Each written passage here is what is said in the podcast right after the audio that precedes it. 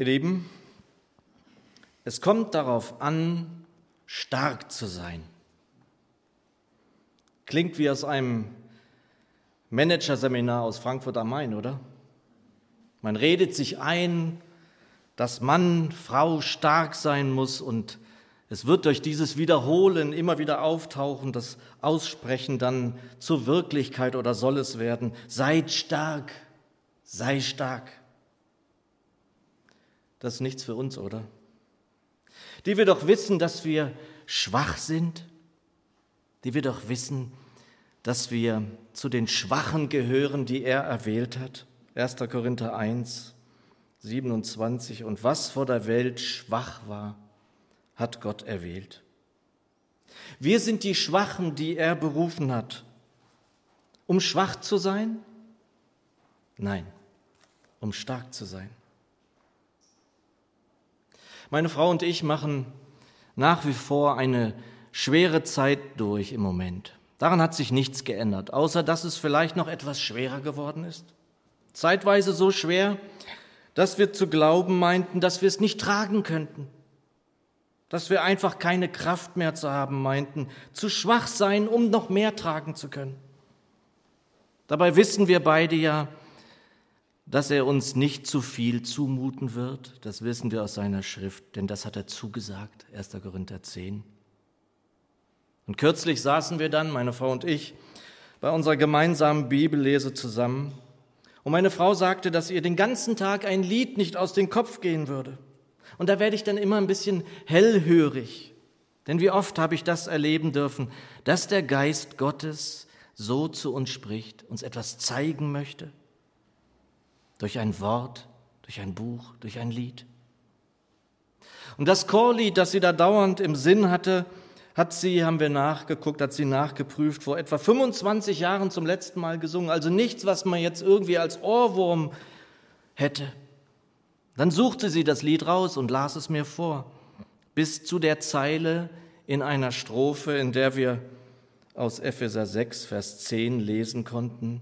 Seid stark in dem Herrn und in der Macht seiner Stärke. Danke, lieber Herr, dass du hier bist unter uns, gegenwärtig, so wie du es zugesagt hast. Danke, dass du uns segnen willst und nun segne uns dein Wort. Amen. Ihr Lieben, auf dem Weg nach Kassel zur Bundesratstagung in diesem Monat war ich noch zu Besuch bei einem Bruder, nicht hier aus der Gemeinde, der in furchtbaren Anfechtungen stand, wie er sagte. Ein Bruder, der seit Jahrzehnten im Glauben steht und sich nun fragte und auch mich, ob er die Waffenrüstung, die wir aus Epheser 6 kennen, richtig verstanden hat. Also die Rüstung, die wir anziehen sollten, anlegen sollten. Oder ob er gar Fehler im Anlegen der Ganzrüstung mache, weil die Angriffe einfach nicht nachlassen wollten. Nun sah ich mich also jemandem gegenüber, der von mir sozusagen aus dem Stehgreif eine Auslegung dieser Stelle der Schrift erhoffte, ja geradezu erwartete. Das geschieht mir, seit ich diesen Dienst hier in der Gemeinde tun darf, immer häufiger. Und ich dachte an die Worte von Spurgeon, dass ein Knecht des Herrn, ein Prediger nie außer Dienst ist. Das stimmt wohl. Und so legte ich also die Schrift aus. Ich nahm meine Aktentasche, holte meine Bibel, die ich für Kassel fertig gemacht hatte, und sah mir die Stelle in Epheser 6 noch einmal an, um nichts zu übersehen. Ich stand in der Küche. Seine Frau und dieser Bruder standen mir gegenüber und ich predigte. Um dann erstaunt festzustellen, dass der letzte Vers vor dieser Stelle zur Ganzrüstung in Epheser 6 der Vers ist, zu dem meine Frau und ich hingeführt worden sind, Tage zuvor.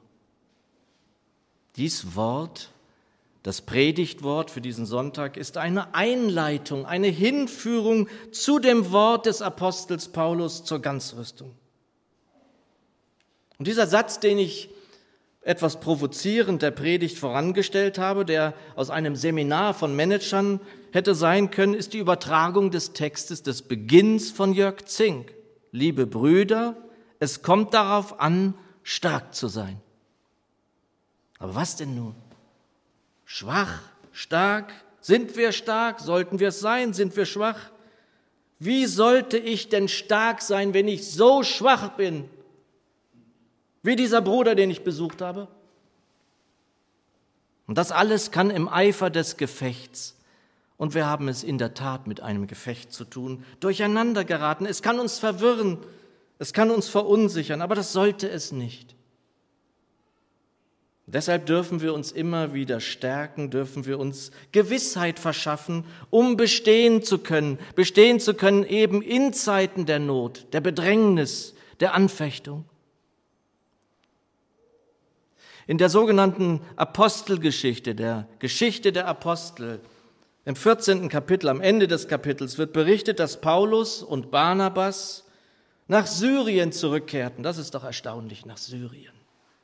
Und da lesen wir, und am folgenden Tage zog er, Paulus, mit Barnabas hinweg nach Derbe. Und als sie dieser Stadt das Evangelium gepredigt und viele zu Jüngern gemacht hatten, kehrten sie nach Lystra, nach Iconium und nach Antiochia zurück und stärkten die Seelen der Jünger, sprachen ihnen zu, im Glauben zu verharren und sagten, dass wir durch viele Trübsale in das Reich Gottes eingehen müssen. Wir rühmen uns der Trübsale, hat Kai vorhin vorgelesen. Und das alles lässt sich ja schnell überlesen. Doch das wäre eben fatal. Es soll uns nicht den Mut nehmen, sondern uns deutlich machen, dass es so sein muss. Es muss so sein, mehr noch als das. Wenn wir nun aber durch viele Trübsale hindurch in das Reich Gottes eingehen müssen, ist es dann nicht sogar so, dass wenn wir es mit vielen Trübsalen zu tun bekommen, zu tun haben, es doch ein untrügliches Zeichen dafür sein sollte, dass wir auf dem richtigen Weg in das Reich Gottes unterwegs sind? Es ist da von dem Begriff Bedrängnis die Rede. Und ich liebe einfach die deutsche Sprache, die da einfach so bildreich ist, dass man das manchmal kaum erklären muss. Bedrängt. Wenn Menschen auf der Straße bedrängt werden, dann haben wir das doch schon förmlich vor Augen, wie das aussehen wird. Das ist auch ein Wort versteckt, das nun wirklich kein Mensch mehr kennt. Drangsal. Wer kennt noch dieses Wort? Und das Wörterbuch, das Warich-Wörterbuch erklärt es mit in bedrängter Lage zu sein. Und wir sollten eben nicht denken, dass bedrängte, in Not geratene, angefochtene Christenmenschen eben nur bei Open Doors zu finden sind, wie wir es von unserem Bruder Petersen gehört haben. Ja, es ist in der Tat ein riesengroßes Privileg, ein Geschenk, dass wir uns hier frei versammeln dürfen. Und ich freue mich immer darüber, wenn Geschwister aus unseren Reihen das dem Herrn mit Dank bringen, dass wir das dürfen. Aber dennoch werden wir eben auch zweifellos angegriffen. Ulrich Wilkens, der Professor, der das Neue Testament übersetzt hat, schreibt, die Welt ist ein Kriegsschauplatz. Doppelpunkt. Die gesamte Streitmacht des Bösen steht den Christen gegenüber. Und das ist die Wahrheit. Sie steht uns auch hier gegenüber, auch wenn wir es nicht sehen. Und wer meint oder denkt, dass er diese Waffenrüstung, von welcher der Apostel schreibt, nicht braucht, der begibt sich in der Tat in große Gefahr. Und wichtig ist ja auch immer wieder zu erwähnen, dass Paulus von der Ganzrüstung spricht.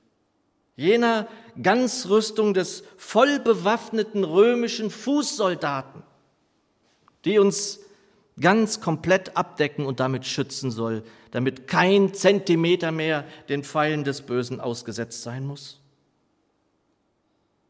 Und ihr Lieben, Luther übersetzt den Beginn dieses Predigtwortes mit Seid stark, wenngleich alle anderen Übersetzer von einem Werdet stark ausgehen, was auch der griechische Urtext zu bestätigen scheint. Meine Bibel, meine Zürcher übersetzt, im Übrigen werdet gekräftigt im Herrn. Doch wie sehen nun eigentlich diese Waffen aus? Nun einmal vom Wort Gottes abgesehen sind sie Rüstung, also buchstäblich Rüstzeug. Rüstzeug, das uns wohl verteidigen, vor allem aber schützen soll. Und wir dürfen Bewahrung erfahren in der Auseinandersetzung mit diesem Rüstzeug, das so gar nicht dieser Welt entspricht. In der Wahrheit, in der Gerechtigkeit, im Frieden, im Glauben, in der Hoffnung, im Heil, im Wort Gottes. Das ist unsere Rüstung. Die Elberfelder übersetzt, werdet stark in dem Herrn und in der Macht seiner Stärke. Also dürfen wir uns erst einmal beruhigen. Wir dürfen es werden und müssen es nicht gleich sein. Stark. Wir dürfen stark werden. Aber vor allem stark werden in dem Herrn. Der gute alte Menge, also wenn ihr eine Menge Bibel habt, schaut immer mal wieder rein. Das, die gehört eigentlich in jeden Bücherschrank der Menge übersetzt, werdet stark in dem Herrn und in der gewaltigen, ihm innewohnenden Kraft. Und hier ist wohlgemerkt von der Macht seiner Stärke die Rede. Haben wir, wenn wir das mal so schnell lesen, eine Vorstellung von der Macht seiner Stärke, der Stärke des allmächtigen Gottes? Ich habe schon mal darauf hingewiesen, in 1. Korinther, in 1. Äh, Könige steht es irgendwo, dass es ein Herr mit einem Engel von ihm zu tun bekam und 185.000 Soldaten hatten keine Chance gegen diesen einen Engel. Vielleicht können wir uns dann vorstellen, was für eine Kraft, was für eine Stärke das ist. Und wir sollen eben nicht mit Schwertern und Waffen uns förmlich bewaffnen und auf die Menschheit zugehen wie die Kreuzritter, wir sollen überhaupt nicht auf die Menschheit, also nicht auf Menschen losgehen. Unser Kampf, unser Ringkampf, wie es wirklich heißt an dieser Stelle, gilt nicht den Menschen, sondern den Mächten und Gewalten, den Wesen der Finsternis. Das müssen wir uns immer wieder bewusst machen. Epheser 6, Vers 12. Denn unser Ringkampf geht nicht gegen Fleisch und Blut, also nicht gegen Menschen, sondern gegen die Gewalten, gegen die Mächte, gegen die Beherrscher dieser Welt der Finsternis, gegen die Geisterwesen der Bosheit in den himmlischen Regionen. Und das mag alles mystisch klingen, aber es ist die Wirklichkeit. Die große Gefahr besteht vor allem darin, dass wir sie nicht sehen können. Und gleichsam bin ich ehrlich gesagt manchmal ganz froh, dass wir sie nicht sehen. Es reicht schon von ihnen zu wissen. Nun aber sollten wir nicht, wir nicht den Fehler begehen, dass wir uns vor ihnen fürchten. Das brauchen wir nicht. Die Glaubensfrau Corrie Bohn sagte einmal, dass die Angst vor den Dämonen von den Dämonen selbst kommt. Das glaube ich ganz und gar. Wir sollen und brauchen uns nicht zu fürchten, wenn wir in der Rüstung stehen. Wir dürfen mehr und mehr stark werden in dem Herrn und in der gewaltigen ihm innewohnenden Kraft. Also brauchen wir uns nicht zu fürchten. Und du musst nicht stark aus dir selbst heraus sein. Du solltest es auch gerade in diesen Fragen gar nicht erst versuchen. Und meine Lieben, zur Erkenntnis der Wahrheit als Christenmensch zu finden, bedeutet zuallererst einmal das Erkennen der eigenen Unzulänglichkeit der eigenen Sündhaftigkeit, ja der eigenen Schwachheit. Hältst du dich für unwürdig, für klein, für schwach und sündig, dann herzlich willkommen im Club. Du hast alle Voraussetzungen, um stark werden zu dürfen in dem Herrn. Er hat das Schwache erwählt, nicht das Starke, auch nicht das, was sich selbst für stark hält. Ja, stark in dem Herrn werden zu dürfen, bedingt die eigene Schwachheit und ihr Erkennen. Und ihr Lieben, im ersten Korintherbrief, ganz am Ende, im 16. Kapitel, Vers 13 lesen wir, wachet, steht fest im Glauben, seid mannhaft, seid stark. Und da können ja gleich die Machos sagen, na endlich, mannhaft, das ist es doch eigentlich, um was es geht. Doch was ist denn das für ein Mannhaft? Machos wie Timotheus und Paulus? Wie könnte denn dieses mannhaft aussehen? Wisst ihr, was im nächsten Vers, also im Vers 14 dann steht? Und so lese ich uns 13 und 14 die zwei Verse mal zusammen vor. Dann wird es deutlich. Wachet, steht fest im Glauben, seid mannhaft, seid stark. Alles bei euch geschehe in Liebe. Das klingt ganz nach Macho-Männern, oder? Nein, die Stärke, die Kraft dieser Männer zeichnete sich darin aus, dass sie immer stärker werden durften in dem Herrn und in der Macht seiner Liebe. Paulus schreibt in seinem zweiten Brief an Timotheus zu Beginn des zweiten Kapitels, du nun, mein Kind, werde stark durch die Gnade, die in Christus Jesus ist. Die Gnade, die wir in Christus Jesus finden können, ist die alles überragende ihm innenwohnende Macht und Kraft der Liebe. Und wenn mir Männer und Frauen des Glaubens begegnet sind in den letzten Jahren, die mich wirklich beeindruckt haben, dann waren es solche, in deren Augen ich die Liebe Jesu entdeckt habe, gesehen habe. Frauen und Männer, die voll Barmherzigkeit auf Menschen sehen?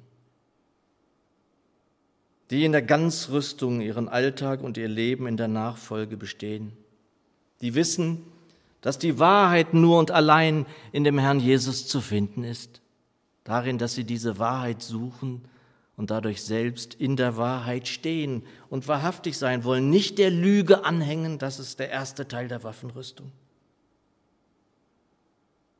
Die wissen, dass sie ausschließlich gerechtfertigt sind durch das, was der Herr Jesus getan hat am Kreuz vollbracht hat.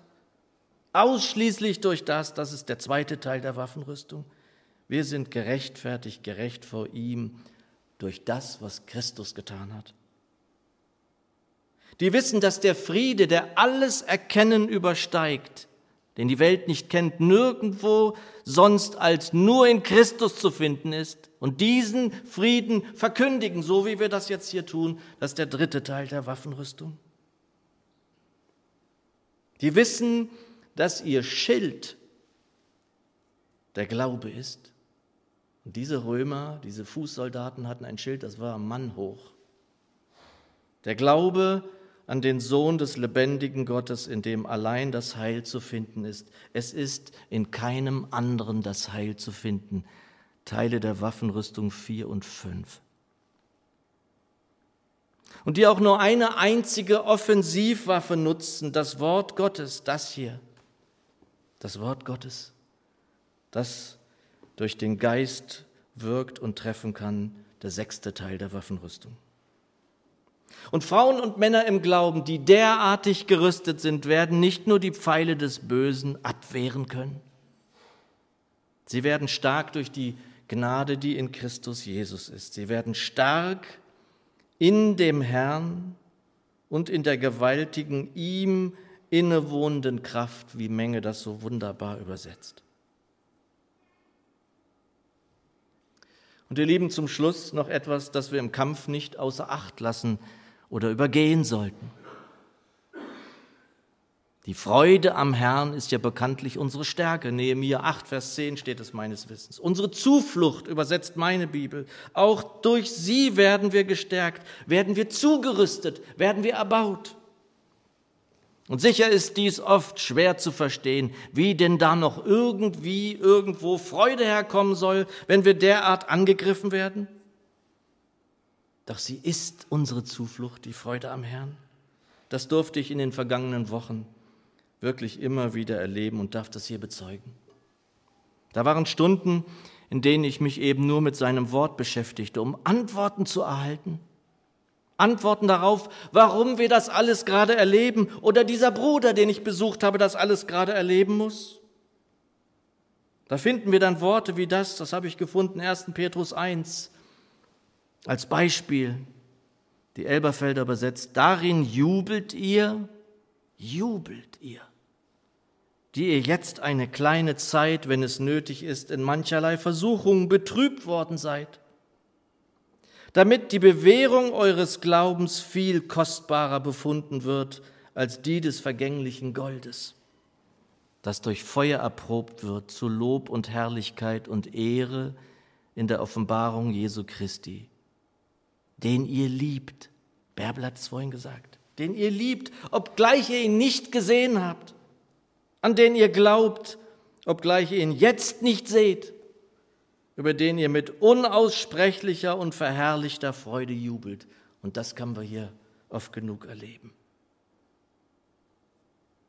Geschwister, bei aller Not, bei aller Bedrängnis gibt es so viele Momente, in denen ich gejubelt habe in den vergangenen Wochen, als wir sehen durften beispielsweise, was nach wahrlich schweren Wochen der Familie unseres Fabian, der heute nicht hier ist, widerfahren ist. Da kann ich auf die Knie sinken. Als ich am Freitag Zeuge sein durfte, wie ein junger Mann sein Leben Jesus in die Hände legt, Adam, der heute auch hier ist, der sich am 3. Juli bei uns taufen lassen wird. Und als ich dieser Tage endlich etwas Ruhe, Zeit geschenkt bekam, um in die Stille zu gehen, Stille bedeutet ja vor allem, dass wir ihn suchen, ihn hören wollen. Und da suchte ich wieder seine Nähe im Wort Gottes, studierte die Schrift, hatte Fragen und wünschte mir, Antworten zu finden und ging Hinweisen nach wie dem, den meine Frau bekommen hatte. Und da kamen dann Worte wie Bedrängnis, Bewährung vor. Erstaunlich das, was Kai vorhin vorgelesen hat aus dem Römerbrief. Und wir haben uns nicht abgesprochen. Und diese Zeiten sollten wir alle suchen und haben. Kommen wir doch mit unseren Fragen, Nöten und Hinweisen zu ihm, dem Wunderrat, Suchen wir seine Nähe, dann werden wir beschenkt, vor allem in der Not, in der Bedrängnis. Luther sagt, dass der Glaube in der Not am größten ist und ich glaube, das kennen wir alle. So wurde ich mit Antworten, mit Nähe, mit Brot des Lebens beschenkt, geradezu überhäuft.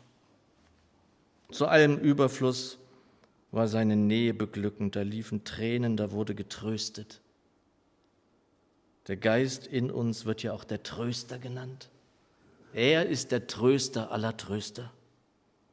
Wie er gestärkt, erbaut, ermutigt, gekräftigt bin ich da worden. So will ich denn auch immer wieder sehen und erkennen, dass wir durch viele Trübsale hindurchgehen müssen, wenn wir eines Tages vor ihm stehen wollen, wenn wir eines Tages ihn sehen wollen, wie er ist. Wir wollen stärker werden, stärker werden in dem Herrn, und in der Macht seiner Stärke. Es ist nicht die Stärke, wie die Welt sie sucht, wie die Welt sie sieht. Unsere Stärke ist der Herr selbst, unsere Zuflucht. Und seine Stärken sind die, welche die Welt für schwach hält, zu lieben, wo gehasst wird, sanftmütig zu sein, wo Zorn Raum genommen hat, geduldig zu sein, wo andere Druck machen barmherzig zu sein, wo es unbarmherzig zugeht. Gütig zu sein, wo kaum noch Gutes zu finden ist. Gnädig zu sein, wo unerbittlich gehandelt wird. Schließen möchte ich mit dem Wort aus 1. Korinther 16, 13 bis 14 nach der neuen Genfer. Zunächst Vers 13. Seid wachsam, haltet unbeirrt am Glauben fest, seid mutig und seid stark. Und in Vers 14 übersetzt die neue Genfer, wo wir das dann finden, was Absicht sein muss in allen Diensten, in unserem Alltag, in unseren Ehen, unseren Familien, ja unserem ganzen Leben. Lasst euch in allem, was ihr tut, von der Liebe bestimmen. Amen.